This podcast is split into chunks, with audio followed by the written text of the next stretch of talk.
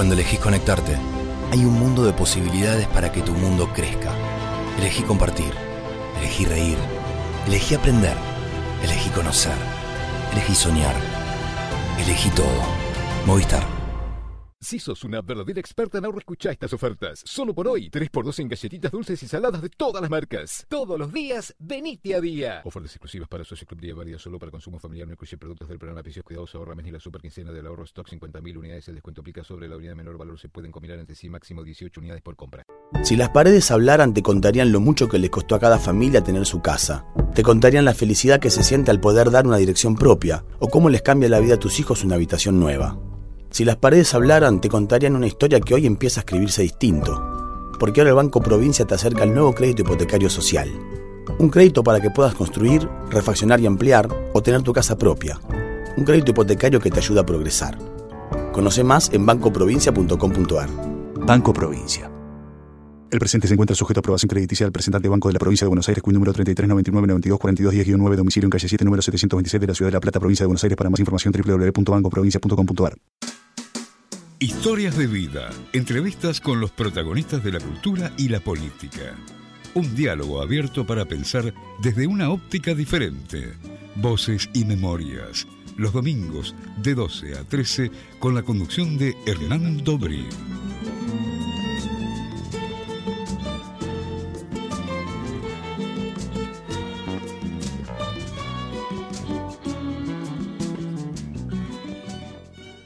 Dobrí. mediodía de domingo, bienvenidos a una nueva emisión de Voces y Memorias.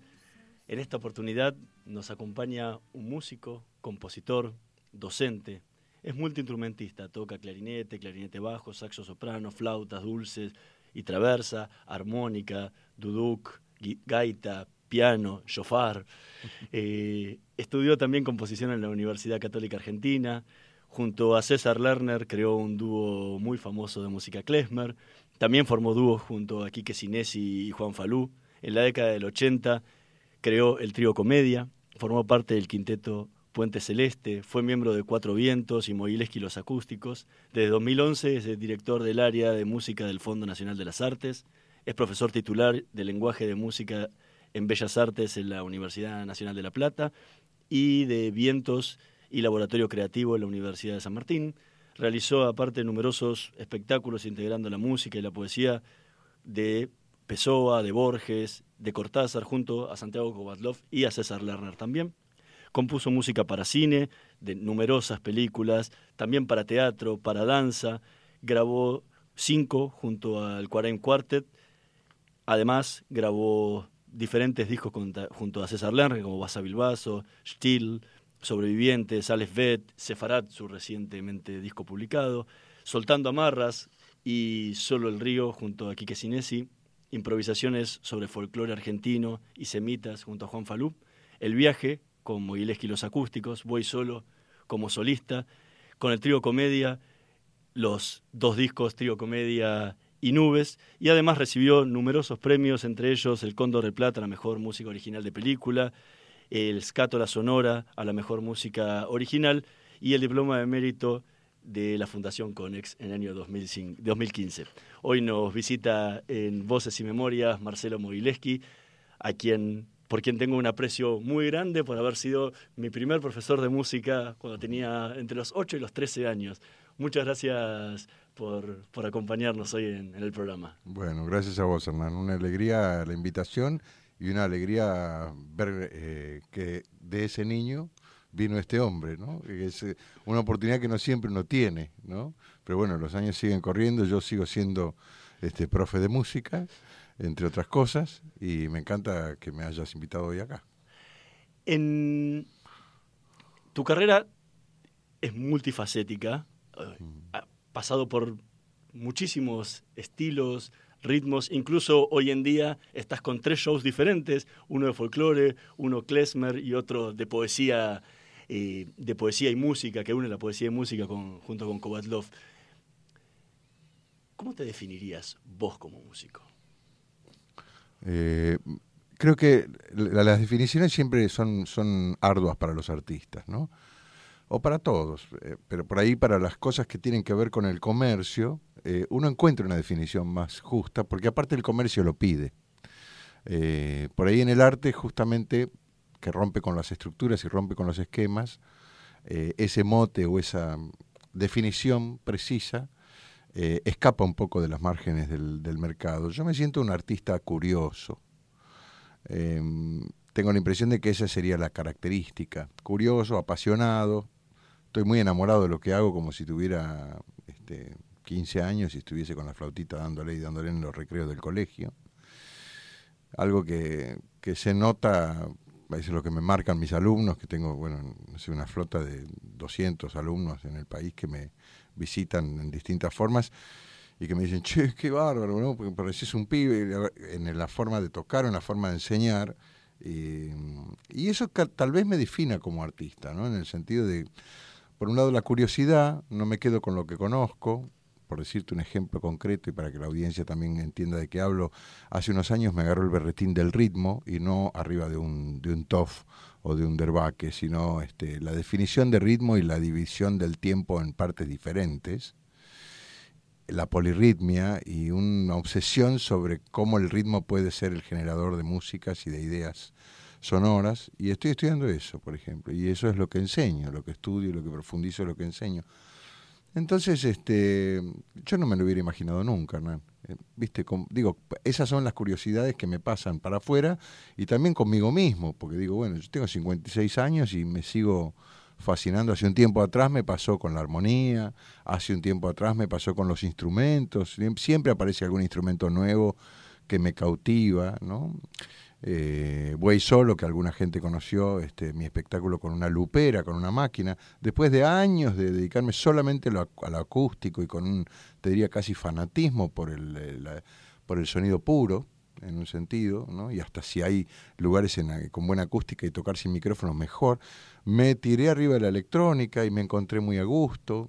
De hecho, las músicas para películas que estoy realizando ahora las hago adentro de la computadora este, y es un lugar de pensamiento y estoy como ayornado con las técnicas modernas o medianamente ayornado con algunas técnicas modernas, o sea que estoy como siempre estudiando. Eh, yo que venía del autodidactismo y de la calle, a pesar de que mencionaste la UCA como paso por la academia, y es cierto, estuve dos años ahí, me, me sirvió mucho, no hice la carrera completa, pero lo que sí pasó es que nunca dejé de estudiar, ¿no? Eh, y no lo digo con el orgullo del, intelectual que dice, hay que estudiar, chicos. No, no desde ese lado, sino de esto del hambre. Yo le digo a mis alumnos, les hablo del hambre, de la necesidad o, de la mm, persistencia de cuando uno se encuentra con algo que a uno no le sale. Y en vez de sentirse ofuscado, empieza a sentir el gozo de mirar todo lo que tengo para aprender. Eh, eso produce una, para mí una enorme riqueza tanto en los alumnos, yo hablo mucho de los alumnos porque estoy muy enamorado de la docencia en este tiempo, más que nunca, eh, de la transmisión. Y, em, como también cuando me pongo a componer algo, ¿no? Cuando tengo que hacer la música de una película, y como pasó el otro día, que entró mi mujer al lugar donde yo estaba grabando, que era mi dormitorio, porque en este momento me, este, estoy mudando el estudio y estoy buscando un lugar, y estaba la cama, la cama llena de las tapas de las ollas Essen, ¿no? de distintos tamaños, y eran unas campanas increíbles. Y estaba trabajando campanas, este, con los cotidiáfonos, como se dice en música, este, con vasos, ollas, copas, eh, no sé, clavos adentro de las ollas, bolitas, no sé, las, las cosas que hace un chico. Y yo lo sé, porque tengo chicos de todas las edades, y juego con ellos también a hacer sonidos, y ellos se las pasan haciendo ruidos y ruiditos, y es maravilloso pero en mi mundo es bueno, es el lugar de la, de la exploración y del goce, de un goce íntimo y, personal y mío, porque ahí no me ve nadie, digamos, ¿no? Ese es mi lugar. Después sí, cuando hago voy solo, lo, lo exteriorizo, lo pongo en un escenario y la gente también a veces se sorprende de ver un, un hombre grande golpeando y raspando superficies non santas. Este, pero bueno, es tal vez eso ayude a contestar algo de esa pregunta difícil, que es cómo me definiría como artista como músico. Eh, también tengo la impresión de que como músico me voy alejando, haciendo como circunvoluciones hacia afuera este, y tocando otras artes que me van alimentando tanto o más que la música, ¿no? Soy curioso no solamente con la música, sino con la física o con la matemática o, con la astronomía o con la naturaleza. Soy curioso con el arte plástico, con, con el cine. Eh, me gusta devorarme los documentales. Me quedo mirando la naturaleza en, estado contemplativo largas horas. Este, soy un amante del agua en todas sus formas, en la lluvia, en el río, en el mar, en el lago. Me pasan cosas que yo me doy cuenta que, que no son solo gustos. Que algo me está pasando en el mate y algo me está pasando en el alma y en, y en, y en mi intelecto cuando estoy en ese estado contemplativo. Digamos, algo se me junta. ¿no? ¿Y, cómo, ¿Y cómo se mezcla eso en tu música? Bueno, así como te cuento, o sea, el hecho de poner, por, decir un ejemplo. Digo, la física, la matemática, claro. cuestiones que están para muchos muy alejadas de lo que puede ser la música. Claro, pero por ejemplo, suponete yo te hablaba de mi obsesión rítmica en el último tiempo, y para mí las divisiones en este momento del tiempo en partes distintas, por decir así, este, produciendo polirritmias, es una de mis obsesiones. Entonces, para eso tengo que hacer una cantidad de cuentas matemáticas que me encanta, porque le he perdido el miedo, a pesar de que me llevé matemática de primero a cuarto año, todos los años, y en quinto me saqué un 10, porque ya había entendido algo. Hasta había pensado en ser matemático. Cuando terminaba quinto año me iba ya a cruzar el charco y me iba para Israel a hacer mis primeros pasos por el mundo con la flauta en la mano. Una de las alternativas era la matemática, la otra era la psicología. ¿Y por qué no lo hiciste? Este, porque la música fue muy fuerte, muy fuerte. La música es un amor imposible, ¿no? Es como esa cosa que, te agarra desde la panza y no te suelta. Yo tengo, como te dije al principio de la nota, tengo como una enorme pasión con la música y, y una idea simplemente, una idea artística, no solo musical, pero una idea artística o sonora me puede llegar a cambiar absolutamente el mes. Ese poder tiene en mí, ¿no? Y espero que lo tenga para el que lo el que me escucha, qué sé yo, yo me siento bastante honesto en este sentido porque dejo que eso salga en el escenario y en las clases y, y cuando hago la música una película o lo que sea que me toque, ¿no? ¿Y dónde encontrás hoy inspiración para componer? Porque la cantidad de discos que hemos nombrado eh, mm. es muy grande. ¿Qué es lo que te inspira? Eh, en cada proyecto me encuentro con distintas partes, como yo te dijera, casi con distintas partes de, del cuerpo. Em, tengo la impresión de que la inspiración que tuve con Buey Solo, este proyecto que, que grabé y que hice el DVD y el, y el CD, después lo llevé a Basilea y a, Europa, Alemania y demás, y los llevé por las provincias, lo estoy llevando todavía por las provincias, eh, me encontraba inspirado en esto que te estaba describiendo de lo cotidiano, ¿viste? De la, del sonido del agua en un vaso, de una copa que se golpea, de no sé, de raspar eh, una superficie, de cosas que el vientista normalmente no hace. Em, y también en los textos que intercalaba con eso. Entonces encontré que había un pequeño caminito que podía armar yo solo, cuando estoy solo en el escenario, que mezcla mis dos grandes amores, digamos, la literatura y la música, ¿no? Entonces ahí yo te diría que uno alimentaba al otro, me metía con un cuento este, de, Tanizaki o de, de, Borges o un poema y terminaba haciendo una textura sonora, entonces a veces la, inspiración viene por ahí. En el caso del trabajo con gente, que por suerte podría decir que soy un experto en trabajar con gente porque siempre estuve muy bien acompañado, amorosamente acompañado por mis socios y amigos eh, que son Falú, Lerner, Sinesi, Puente Celeste, estos que mencionamos, los chicos del, cuarteto Quareim allá en, Alemania, en Berlín. Eh, la inspiración fue el otro también, ¿no? Em, esto de no ser uno, sino ser con el otro, es una gran inspiración. Yo lo doy en ejemplo en la, en la didáctica mía cuando estamos improvisando dos personas y cuando yo siento que se me secan las ideas, lo mejor que puedo hacer es escucharme a mi compañero y seguirle el, tren, incluso para oponerme. Pero es mi inspiración ver que hay otro paisaje que no es el interno mío, ¿no? Eh, y a veces el otro es eh, la realidad también, ¿no? Eh, si pensamos que nos inspira, bueno, por supuesto que si yo este, digamos, supero la, impresión que produce ver una familia en la calle durmiendo, eh, y conecto con los ojos de esos niños que están en la calle, seguramente esto va, va a ser súper pregnante para mí y va a ser también este, el dolor, la compasión, las ganas de que esto no suceda y todo eso también produce acciones artísticas que vaya a saber cuándo aparecen, ¿no?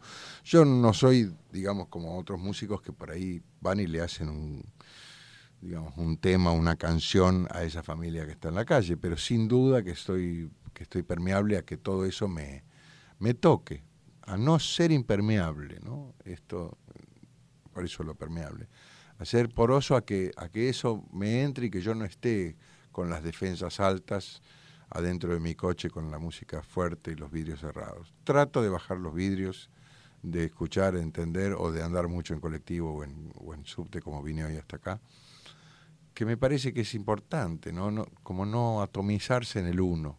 ¿no? ¿Y cómo es tu proceso de, de composición? ¿Te sentás en algún momento? Es muy variado también. Por ejemplo, yo vivo cerquita de Palermo ahora, ¿no? Por suerte estoy casi enfrente de los parques de Palermo y, y, y entonces camino mucho, todo lo que puedo. Y cuando camino, ahí viene el ritmo. Y cuando viene el ritmo, vienen unos cantos que se colocan contra mis pasos de una manera extraña, pero para mí este, nutritiva. Y entonces ahí aparecen algunas ideas. Otras, otras veces aparece de un concepto más preciso, como puede ser, no sé, la polifonía mm, sonora. Yo la comparo muchas veces con el ejemplo de cuando uno está sentado en un bar, este, en una calle transitada, y tiene como los distintos planos, y vos ves al lado tuyo el vaso de café, este, un poco más allá la, vi- la vidriera, digamos el vidrio, afuera aparece el, tránsito en otra velocidad de la gente, del peatón, y más atrás del peatón aparece en la calle a mucha velocidad los autos, y en el fondo aparecen las casas fijas que nos miran desde la vereda de enfrente, ¿no? Y si levanto un poquito los ojos veo el cielo. Y eso es una polifonía increíble, ¿no? Y para mí, este, que soy como de disfrutar esa contemplación, eh, yo le encuentro mucha música a eso. Así que no me aburro nunca. Como decía mi hermana, vos tenés una hoja en blanco delante tuyo y parece como si estuvieras viendo la tele. Y la verdad es que más que la tele, ¿no? ¿Y de día? ¿Componés de noche?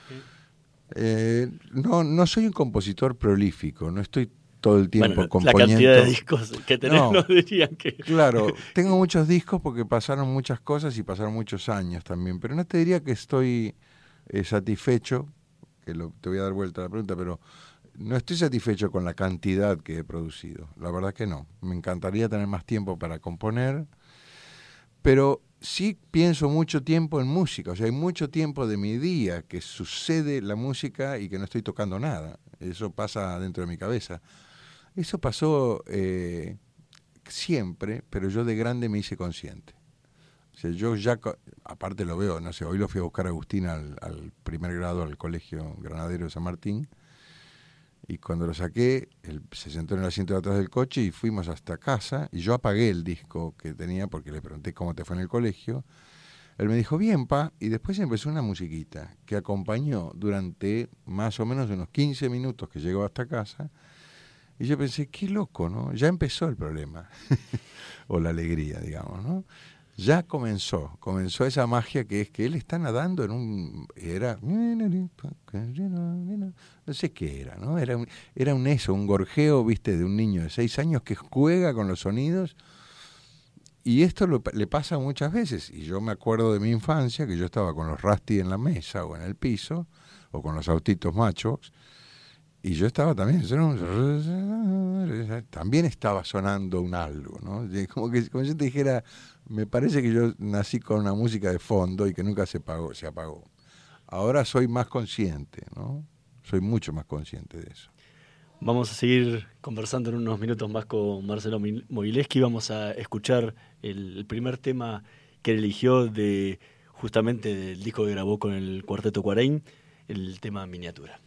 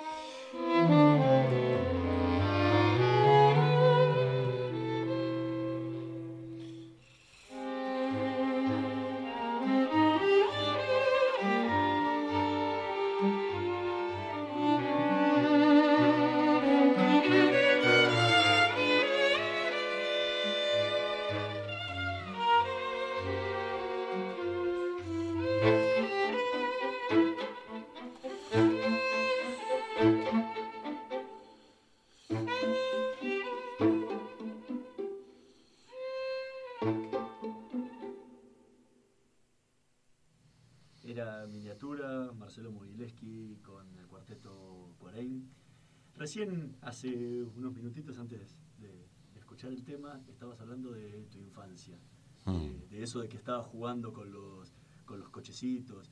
¿Cómo, de- desde muy temprano nació ese, ese gusto por la música? Hablabas desde que los tres años ya había empezado y que después tu, tu maestra del primario te, te hizo comprar la, la primera flauta. Claro. ¿Cómo surge la música en tu vida? Mm. El, eh, el recuerdo más temprano que tengo es eh, que mis viejos me sentaban arriba de un, de un silloncito este, y me hacían cantar en las, en las reuniones familiares, ¿no? Y yo cantaba, ¿no? Me subía así con pantalones cortos, como se usaba en esa época, este, y cantaba en- en las reuniones. en algún momento aparecía yo este, cantando. También aparecía eh, mi abuelo, que era un violinista amateur, el- mi abuelo Tito, este, que venía con su violín también y hacía una banaguila, ¿viste? O hacía algún balsecito criollo, ¿viste? Porque, nada, de- oriundo de Entre Ríos, este, originalmente ruso y registrado en el pasaporte como berlinés, porque, ¿viste? Como eran las inmigraciones, eran de lo más sospechosas. Este abuelo tenía, este, bueno, la música muy cerca y yo tenía el- su sonido ahí cerca. Y mi papá le gustaba el tener un bombo en la casa y mi hermana cantaba canciones de John Baez desde mi más tierna infancia y para mí fue como un arrullo la voz de ella, ¿no? Tu mamá, y Eh, también en una nota decías que tu mamá silbaba. mi mamá silbaba, cocinaba y silbaba. Este, limpiaba la. Sí, sí, silbaba bárbaro. La vieja silbaba fenómeno, tenía un vibrato extraordinario que yo copié. Este, sí, me parece que la infancia está llena de sonidos, a pesar de que no había músicos profesionales, no vengo de una casa, digamos, de- en donde la música entraba por la puerta grande, ¿no? Pero estaba todos los días la música. ¿Y cómo, ¿Y cómo era la relación con tus compañeros? Porque, o sea, vivías en un mundo de música Mm. totalmente diferente al tradicional de cualquier chico Sí. eh, que está jugando a la pelota. Sí, está buena la pregunta. Yo tenía, te- tenía dos, digamos, se armó la geografía muy precisa porque yo tenía miedo a la pelota. Viste los chicos que cuando le pegan la- a la pelota, cuando le pegan un pelotazo, en vez de, de poner el pecho o poner la pierna, este, se tapan la cara. Yo era de esos. Este, y segregado por eso, por supuesto, en los grupos de niños, como, Claro. como, como suele pasar. Eh, pero tenía una habilidad este, bastante grande con la flauta dulce, esa que me hicieron comprar en el, en el David Wolfson, en mi, mi primaria. Y, y entonces yo empecé a ir, por ejemplo, al, al Yom Sport, al día del, del deporte, este, iba con mi flauta, mis pantalones cortos. Era- eras el raro del grado. Claro, yo era el raro del grado, pero había un par más que también, este, también les gustaba tocar la flauta y, y hacíamos segundas voces, dos palomitas. Aparecían algunas cosas ya, este, que bueno, que, que armaban también como un juego interesante. Después eso explotó, digamos, ya en la primaria, porque enseguida los, los profes de, de, de música del aula este, me ponían en los actos, yo iba adelante con el coro, bueno, entonces después a los 12 ya me llevaron a, tocar algún lado importante y a los y a los 13 cuando me fui a la secundaria, este yo tocaba mucho en, el, en los pasillos y un preceptor este, que tocaba la guitarra, que se llamaba Rafi Friedman, me, me conoció y ahí armé el primer disco mío, que, que yo tenía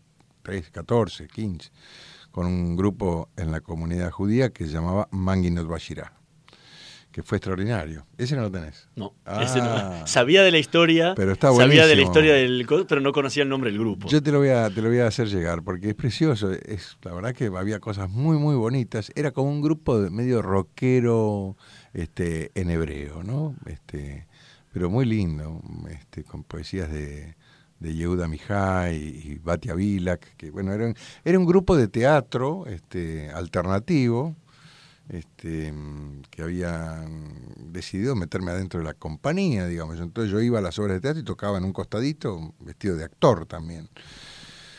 Y después, bueno, vino el disco ese y bueno, los chicos se fueron a vivir a Israel y después a Europa y vaya a saber, y yo me quedé acá con la música y bueno, vino lo que ya conocen.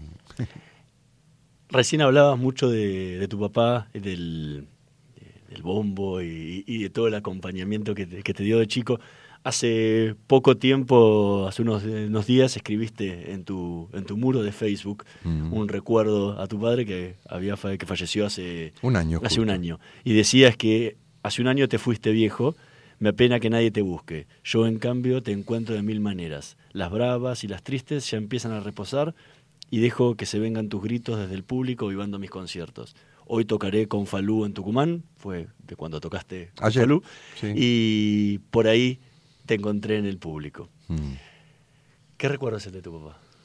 ¿qué, significó tu papá para, vos en tu carrera? Sí, eh, bueno, ahí yo te yo pongo, viste, pongo, eh, ahora que las, que las cosas bravas y las cosas duras han decantado y se han ido, queda la ternura, ¿no?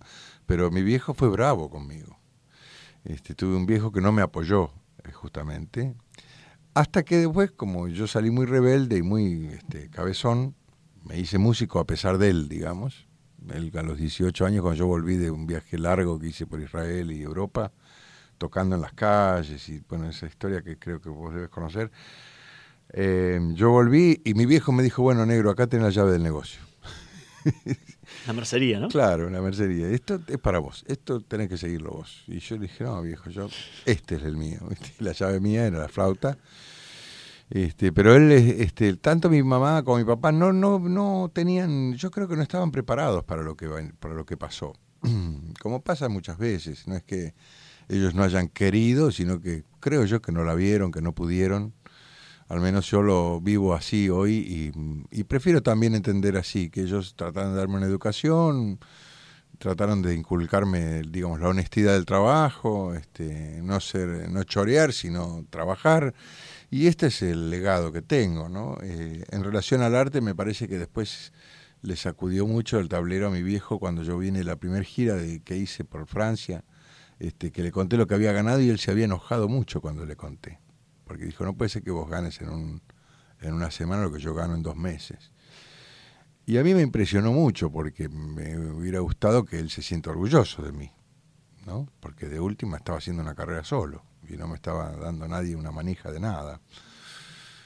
Pero bueno, eso eso apareció después, Hernán, ¿viste? Por eso cuento ahí que me, que me quedan sonando sus gritos, porque cuando se avivó mi viejo empezó a disfrutar mucho y venía a todos los conciertos que podía llueva truene, cuando estaba medio enfermo, yo le iba a buscar con el auto, me decía, dale, pasá y vamos.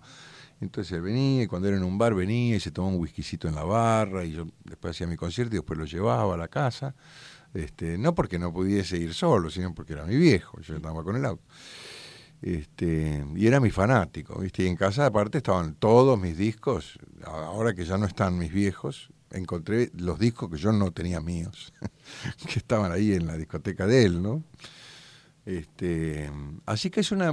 Yo creo que esto al final también, eh, después de mucho tiempo autorreferencial en donde uno siente que uno tuvo las peores cosas, he encontrado que mi historia no es la peor de todas ni la mejor de todas y que todos tenemos este, con los viejos cosas bravas y cosas hermosas.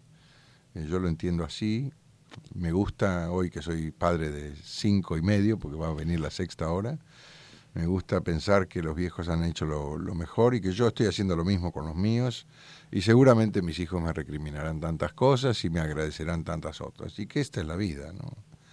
Em, eso, yo la verdad es que me quedo con eso y me quedo con esa, con ese, no sé, lo decía de una manera tan graciosa porque era con una voz muy fuerte, mi viejo decía, no sé, antes de que termine la, última nota y que empiece el primer aplauso, se escuchaba, muy bueno, ¿viste?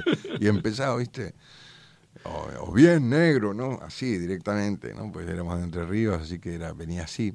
Este, y eso quedó, de hecho, quedó en gente que se acuerda del grito de mi viejo, ¿viste? Apareció alguien en el, Facebook que dijo, yo me acuerdo los gritos de tu papá.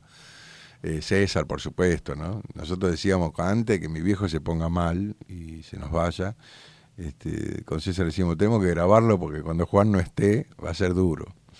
Eh, pero Juan está.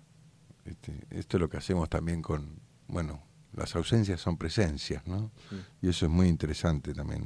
Eso uno lo aprende cuando crece y cuando pierde, ¿no?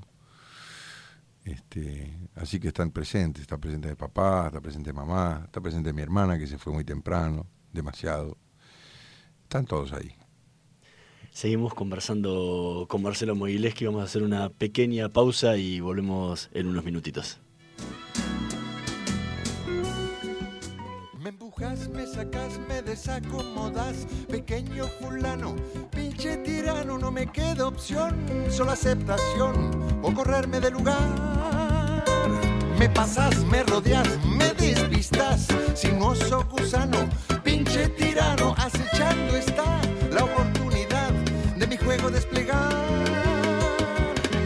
Quiero vencerte al ajedrez y tus piezas son de damas. Me sorprendes en diagonal y así se cae mi más compleja trama.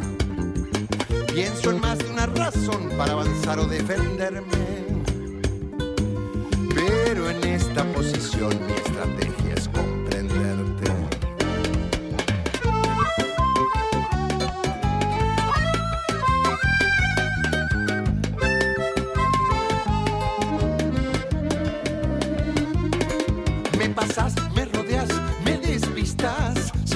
gusano, pinche tirano, acechando está la oportunidad de mi juego desplegar. Con la queja en una mueca, arrastrando el paso. Voy camino cuesta arriba en busca de un atajo. Aunque a veces me parece estar atado por las manos, puedo ver que esta opresión se vuelve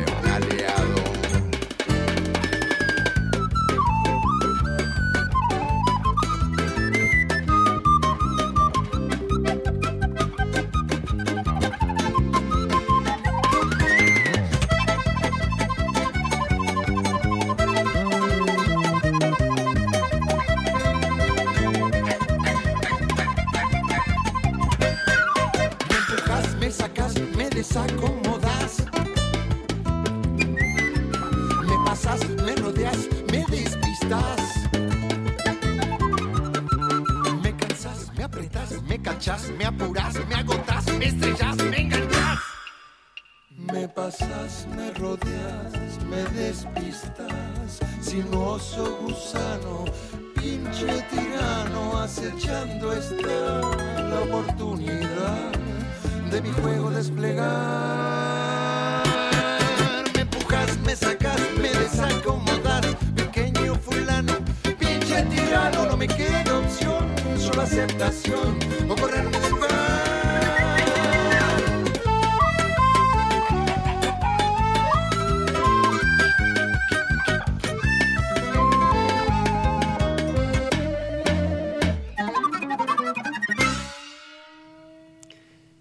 Era Pinche Tirano, Puente Celeste, tema que de Marcelo Mogileski que, que eligió para este mediodía de domingo. Este es de Puente Celeste, pero es de, de Luciano Dicenchaus, como compositor.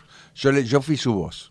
Ahí. Ok. El- tenés numerosas bandas entre las que tocaste y las que te conformaste entre los dúos con tanto con Falú, con Sinesi, con, con César Lerner, como los, los diferentes grupos eh, en, lo- en los que te en los que participaste. Eh, ¿En qué rol te sentís más cómodo?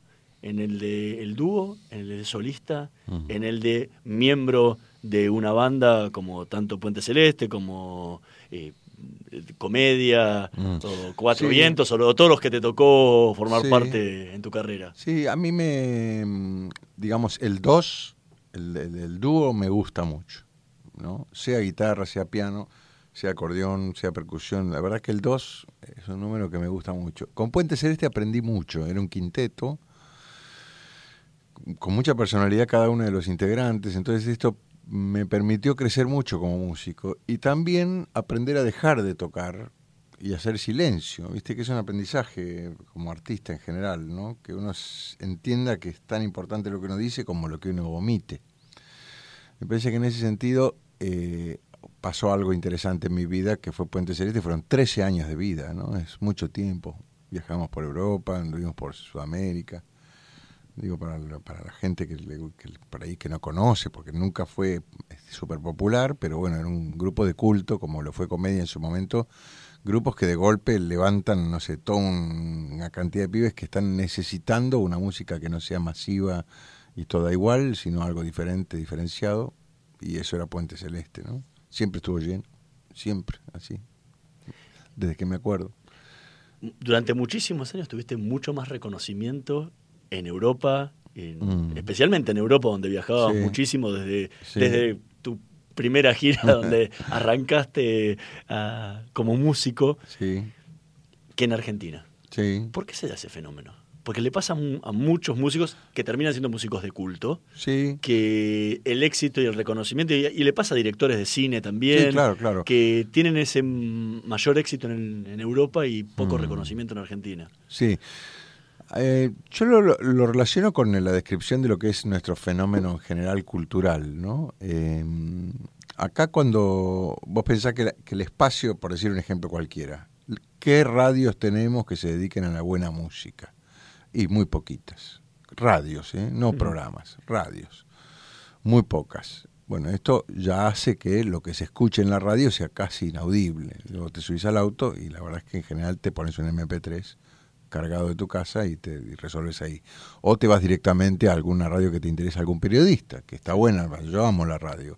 Pero ya no es Eh, música. Claro, yo, no- yo hablo de la música específicamente, ¿no? Entonces, este, esto en relación a lo que pasa en Europa, o lo que pasa incluso en Estados Unidos o en Canadá, es que en esos países hay un pequeño nicho que está cuidado, en general por el Estado o mixto, eh, para que no sea comido por el mercado. Y en ese lugar, que es pequeño pero existe y está cuidado, se desarrolla una cantidad de arte que pasa y de cultura que pasa, que no está sujeta al mercado, como digo, y que está realmente más basada y más acercada a la inspiración y a los buscadores de, de cosas nuevas y demás. Ah, Me parece que es por eso. Y nosotros en esa franja nos movemos cuando vamos a Europa también. Porque tampoco somos eh, famosos en Europa. Lo que pasa es que hay un nicho que nos quiere mucho y nos Bueno, lleva te- todos los te- años. Te permitía justamente hacer giras todos los Sí, años, sí. que no cualquier músico sale todos los años a hacer gira por No, Europa. no, por tenés eso. que tocar en un gran estadio, pero... No, no, pero aparte nosotros tocamos en lugares bastante impresionantes, en el Concertgebouw de Ámsterdam, en qué sé yo, eh, lugares así de, de primera A, pero no son los habituales y normalmente este, tenemos, digamos, mucho reconocimiento, como te digo, con ese nicho que tiene que ver con la cultura y con el arte alternativo y no con lo masivo. Porque si hablamos a las claras, en Alemania también pones la radio en el auto y hay un 90% inaudible, Sí. pero hay un 10% que está cuidado. En ese 10% estaríamos nosotros. ¿Y dónde pensás que se produjo el cambio para el reconocimiento en Argentina? Porque hoy tenés varios shows donde tenés seguidores que Mm. Sí, van y los dando. ven Sí, están dando. constantemente. Sí. Bueno, yo creo que una alegría de eso es que, que, mm, no me prostituí, ¿no? O sea, que el tipo que me conoció en comedia, que yo tenía 20, y el tipo que me encuentra ahora, que pasaron 36 años, encuentra el mismo artista, ¿no?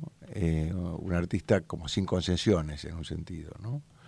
Eh, y eso, a la larga, levantó una cantidad de gente que de distintas generaciones, recién estuve en Tucumán con Falú, había muchísimos pibes jóvenes, todos tenían los discos viejos, y sus papás estaban ahí con los discos para que los, con lo, que los firmemos, y los papás tenían mi edad o más grandes. Entonces yo me daba cuenta que había una cuestión como transgeneracional, que es lo que también me pasa contigo. La verdad es que nosotros nos conocimos siendo yo tu profe y hoy somos dos adultos que hacemos lo nuestro y cada uno eh, es conocido en lo que hace. Y esto eh, también hace que haya como esa cosa que, que atravesó una generación con la otra y que amplía los públicos. La verdad es que la gente que nos viene a ver no es gente de 70 años. Es una mezcla que es desde los 60, como yo te dijera, hasta los 20 o, menos. Eso es muy impresionante. Y también el, creo que el asunto de la docencia, ¿no? Esto yo te decía al principio de la nota Sí, te permite tener contacto con una generación más joven. Yo estoy permanentemente con pibes que están tratando de hacer lo suyo. Y esos pibes vienen a los conciertos y también me piden los discos. Y traen a sus y amigos, traen a sus amigos y demás. Y entonces hay algo que ya no tiene que ver con si salís en el diario o no. Más allá de que a veces salimos en el diario y está muy bien que así sea. Pero parece que hay algo que pasó con el tiempo, ¿no? El, La huella. sí, Hay una huella, acabas de, de publicar un, un nuevo disco. eh, Sefarad junto a César Lar, que lo estás presentando ahora el 30 de septiembre y el 7 de octubre en Café Vinilo. Es un disco de música klezmer. Es Sefarad. Por eso digo, eh, ustedes vienen haciendo música klezmer en todos sus discos anteriores y aparece un disco que se llama Sefarad. Claro. O sea, ¿qué, qué, qué pasó en el cambio del, en el cambio del grupo de dejar, eh, o sea, Mm. la música tradicional judía ashkenazí y pasar a la sefaradí? Sí. Bueno, lo que pasó fue, este, otra vez hablo de la Tocada por dos ashkenazí. Claro, absolutamente. Y, y yo creo que lo que pasó es que nosotros tenemos una gran curiosidad, otra vez, una curiosidad enorme por aquello que está al lado y que no está dentro de casa. Eh, que eso, la música de los turcos, como decimos nosotros, es una música que es increíble. Eh, cuando fuimos al Festival de Música Sefaradí en, Córdoba, España, empezamos a sentir placeres en, los olores, en los sabores, en las músicas, en la mística, en todo. Y eso fue hace un par de años. Eso nos dejó una llamita prendida y luego aparecieron algunos temas que en medio del concierto de Klezmer nuestro, de golpe hacíamos La Serena, por ejemplo, que es un tema sefaradí muy hermoso en ladino. Y dijimos, che, vamos a rascar acá a ver qué hay abajo ¿no? de esa superficie. Y apareció una locura, una belleza total. Yo aclaro para la gente que conoce del tema que no es un disco de música sefaradí, sino que es una obra poética musical sobre el sefarad, inspirada en lo que fue ese- esa, Inquisición española que expulsa a los judíos de la península ibérica en 1492 con el edicto de Granada, creo que fue este, y que hace que los judíos, los moros salgan disparados hacia todo lo que fue el Mediterráneo, y ahí van a Holanda, a Francia, a Turquía, a los países árabes del norte, de África, este, nada, se van por todos lados y, y, pues, y siempre conservando este judeo español que era el ladino. Para nosotros este, es en un sentido bastante cercano Sí, a la sí, vez. porque es por un lo- español antiguo. Claro, entonces este, para nosotros fue muy hermoso entrar ahí. Este, yo vuelvo a invitar con alegría a la gente a que venga, a que se acerque, a que busque el disco, que ya pronto lo vamos a distribuir para que esté en las disquerías. Recién salió el disco, ¿no? Recién nos llegó a la- en las cajas.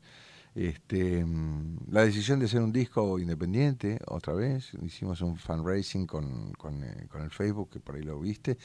Eh, la gente se, se acomodó a ese estilo nuevo, que es juntar plata para hacer un algo que a uno le parece que es valioso que se haga. Eh, lo logramos, juntamos la plata para pagar lo que sale el disco, no para hacer negocios, pero está muy bien que así sea. Eh, una alegría, una alegría eso. Ese es el sefarad. ¿Y cómo se mezcla este, esta música sefaradí con la música en, los- en los shows que están haciendo? ¿Cómo, cómo- Eh, porque son, es un cambio de clima muy importante. diferente. Sí, bueno, por lo pronto hay una instrumentación muy diferente. César está volcado mucho, ya lo habrás visto en el video del CCK, que igual le invito a la gente que vea en el canal Encuentro, conciertos en el CCK, ahí está el Sefarad nuestro completo, muy hermoso filmado. Ahí hay de todo, ¿no? Pero César está con mucha percusión alrededor, yo estoy cantando mucho, Ah, porque el piano empieza a quedar de costado ya. Exactamente, tanto el piano como el acordeón, viste, han pasado a otros lugares. Yo estoy con unas flautas más extrañas también y bueno, este, la verdad es como un cabal, este, que es un instrumento muy antiguo, que viene cerca de esta música, con el duduk, que es la flauta armenia, que no tiene que ver con el sefarad. Yo lo traigo al sefarad a través de, de- de mi toque. Pero eso mismo pasó en el klezmer ya. O sea, en el klezmer nosotros también metíamos cosas que no eran tan comunes de que aparezcan, ¿no? De hecho, la flauta dulce no está en el klezmer. Este, Pero suena bien. Suena lindo, pero claro, pero no está en el klezmer. En el klezmer está la trompeta, el, el clarinete, el- ¿no? El- la tuba, ¿no? En las, en las bandas. Bueno, la flauta dulce no. bueno, es Vamos a, escuchar un, un ter- el tercer tema que, que eligió Marcelo Mogileski, justamente de otro de los shows que está eh, haciendo hoy en día junto con Juan Falú, Cuencas de Collas.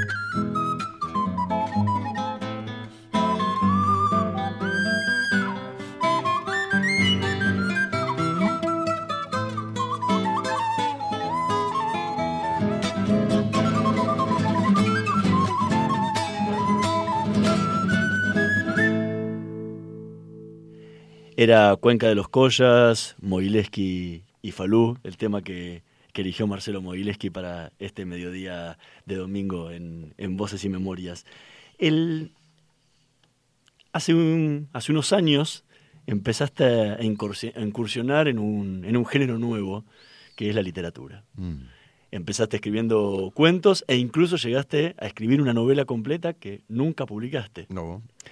¿Cómo es ese paso de componer música a no escribir una canción, sino a escribir un cuento o a escribir una novela? Sí. Bueno, la, la, creo que lo primero sería compartir con, con vos y con la gente que nos escucha que, que a mí me gusta mucho leer y que es como yo sintiese que cuan- cuando leo escribo casi. Sabemos que no es así, pero algo me pasa en la cabeza con, con la lectura que es muy intensa también, muy fuerte y con el tiempo también me di cuenta de que la, de que la, escritura en la música o en la literatura tenía también una cantidad de parámetros parecidos.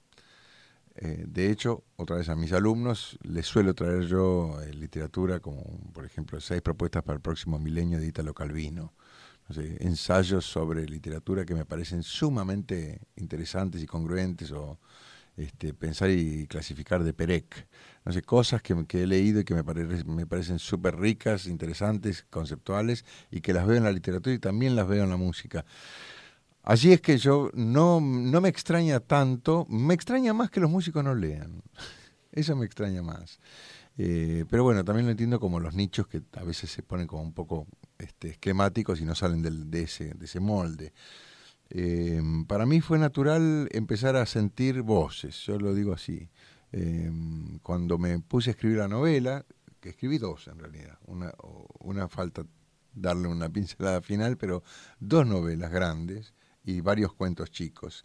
Y en todo lo que escribí, lo que me pasaba era que era simplemente dejar que vengan esas voces y me, y me, me lo narren, ¿viste? Era como medio místico para mí, pues yo alguna vez venía escribiendo y, por ejemplo, me sorprendía una escena que, salía de la tinta, como digo yo, yo no la traía desde casa y que me ponía a llorar en, un bar solo porque me había conmovido lo que había dicho esa señora. Y esa señora la había inventado yo, o sea, de algún lado salió. Pero en ese sentido es parecido a lo que yo siento que me pasa con la improvisación y la música, que siempre yo mm, tengo como mi parte creyente, pequeña, si se quiere en, en términos tradicionales, pero enorme en los términos personales. Una pregunta que me encanta, que es, ¿dónde estaba esta música antes de que yo la, la toque? O sea, ¿de dónde vino esto? ¿Encontraste respuesta? Y para mí es, es, es la mística, o sea, es mi relación con el todo, ¿viste? Con, con, con eso, ¿no? Con lo otro, digo yo, o Borges diría lo otro, ¿no? Eh, que para mí se manifiesta en tantas cosas, desde el starling de, las, de, los, este, de los pájaros cuando hacen sus formas y que vos no entendés cómo van todos juntos, al Big Bang, no sé, me parece que está en tantas cosas, ¿no? En, la serie de Fibonacci que aparece en toda la obra este, pictórica del Renacimiento y llega hasta hoy día en las ideas. Hay tantas cosas en donde pasa esto, esto otro, que si vos te puedes analizar algo después de que sucedió y resulta que responde de nuevo un patrón que es antiguo, histórico y profundo, decís, bueno, miércoles, ¿no? Me rindo, ¿no? Y ese, esa, esa parte mística también vino con, eh, con, con la edad, ¿no? Que es sentir que hay otra cosa. O sea, empezaste a escribir de mucho más grande. Sí, sí, sí, sí. La escritura vino realmente hace 10 años, eh, no, un poco más, hace 12 años, ¿no? Hubo mucha música antes, mucha, mucha música. Y también me pasó que cuando escribía, escribía tan apasionadamente que no tenía ganas de tocar. ¿No? Que es como, es como el amor, de nuevo, es una pasión, un fuego increíble que te tira para un lado y vos decís, bueno, no sé cómo es esto, pero no puedo con todo, ¿no? Bueno, como con- condensabas toda la necesidad de expresión en, en la literatura y Claro. no necesitabas hacerlo en la música. Sí, y bueno, y en su momento hizo como otra vez una onda nada y se, se equilibraron los planetas, porque aparte no sé si hubiera podido vivir de escritor. Ahora, es. ¿por qué alguien que está tan acostumbrado a mostrar todo lo que, o sea, a tocar en público y mostrar toda su obra o Mm. grabar los discos y publicarlos, nunca publicaste ninguna de las dos novelas? No, eh, lo que sí me animé a hacer es eh, a llevarlo a los conciertos, ¿no? Hice unos conciertos en donde yo ya todavía lo hago, leo mis cosas. Pero las novelas nunca. No, no, las novelas nunca, no todavía. Eh, tam- también tendría que realmente, seriamente, tendría que volver a leer lo, lo que escribí en ese tiempo, que fue hace un tiempo, ya hace unos años, y ver qué me pasa hoy, ¿no? Porque así como me siento bastante orgulloso de casi todo lo que grabé, pero algunas cosas preferiría olvidarlas, este, me parece que con la literatura me pasó lo mismo, no sé, en un disco con Cinesi había hecho yo un poema y lo musicalicé, que se llama Negro Mar, Negro Mar, y cuando lo escucho hoy me da una vergüenza increíble. Digo, no puede ser que yo haya hecho algo tan feo, tan, tan incordioso, ¿no? Pero bueno, son experiencias del artista y me encanta también, prefiero equivocarme y hacer que no hacer. Así que ahí está el sello de la, la- la marca de la falla. En 2006 dijiste algo que me sorprendió muchísimo en una, en una entrevista. Estoy en crisis con la música. Le Claro. estaba fallando a mi modesto juramento hipocrático, que es buscar siempre algo nuevo y verdadero. Tocaba de oficio. Volví con la cara pegada al vidrio, mirando al campo y pensando que mi carrera había terminado. Esto fue tras un festival al aire libre en la Fundación Conex en Carlos King. Ujú. ¿Qué pasó en ese momento? Y sí, me lo acuerdo y aparte, bueno, casualmente se escribió en algún lado, este, pero fue muy fuerte porque la sensación de que vos tenés frente a una masa grande de gente en donde vos sentís que podés este, mover los hilos de la reacción del público, de alguna manera, que si tocas, no sé, por decir un ejemplo, si tocas muy rápido pasa tal cosa, si tocas notas estiradas pasa tal otra, en la otra persona, no en vos empieza a, perder credibilidad expresiva en cuanto a qué me pasa a mí, ¿no? Como estoy ofreciendo lo que el, digamos, lo que el pueblo pide.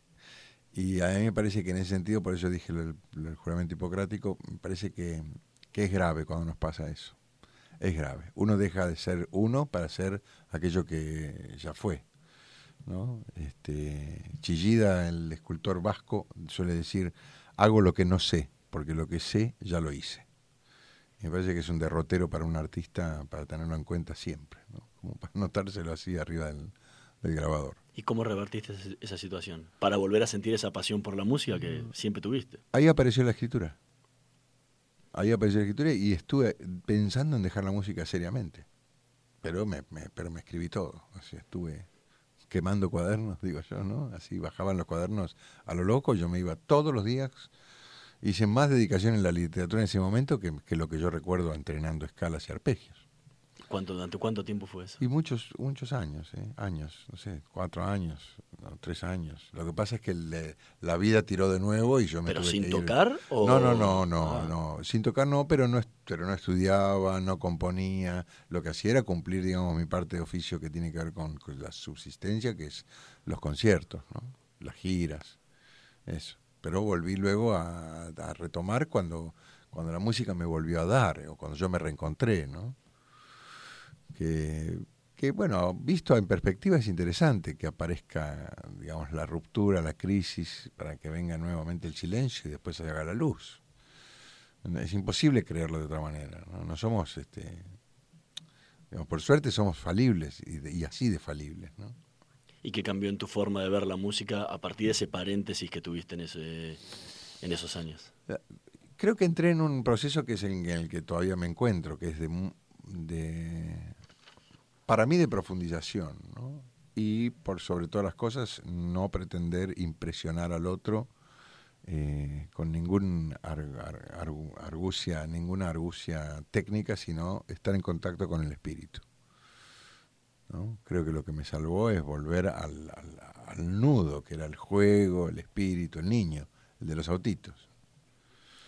Este, el, para todo el, el público que quiera escucharlo a Marcelo Mogileski en vivo, va a estar el 30 de septiembre y el 7 de octubre en Café Vinilo junto a César Lerner, Sí, eh, presentando su último disco Sefarat.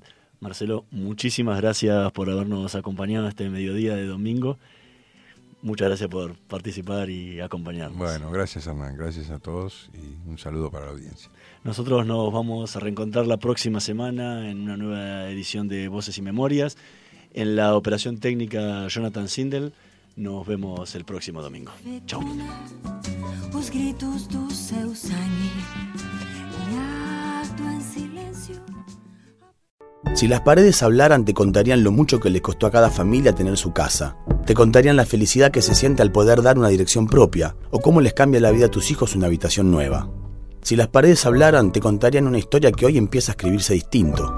Porque ahora el Banco Provincia te acerca al nuevo crédito hipotecario social. Un crédito para que puedas construir, refaccionar y ampliar o tener tu casa propia. Un crédito hipotecario que te ayuda a progresar. Conoce más en bancoprovincia.com.ar. Banco Provincia. El presente se encuentra sujeto a aprobación crediticia del presentante Banco de la Provincia de Buenos Aires, cuyo número 3399924210-9, domicilio en calle 7, número 726 de la Ciudad de La Plata, Provincia de Buenos Aires. Para más información, www.bancoprovincia.com.ar. Si sos una verdadera experta en ahorro, escucha estas ofertas. Del domingo 24 al martes 26 de septiembre, lleva dos fiambres de cerdo día por 200 gramos a 50 pesos y tres arvejas secas remojadas día por 340 gramos a 20 pesos. Todos los días, venite a día. Ofertas exclusivas para socios día varios solo para consumo familiar. Stock 10.000 unidades, máximo 6 unidades por compra. Cuando elegís conectarte, hay un mundo de posibilidades para que tu mundo crezca. Elegí compartir. Elegí reír. Elegí aprender. Elegí conocer. Elegí soñar. Elegí todo. Movistar.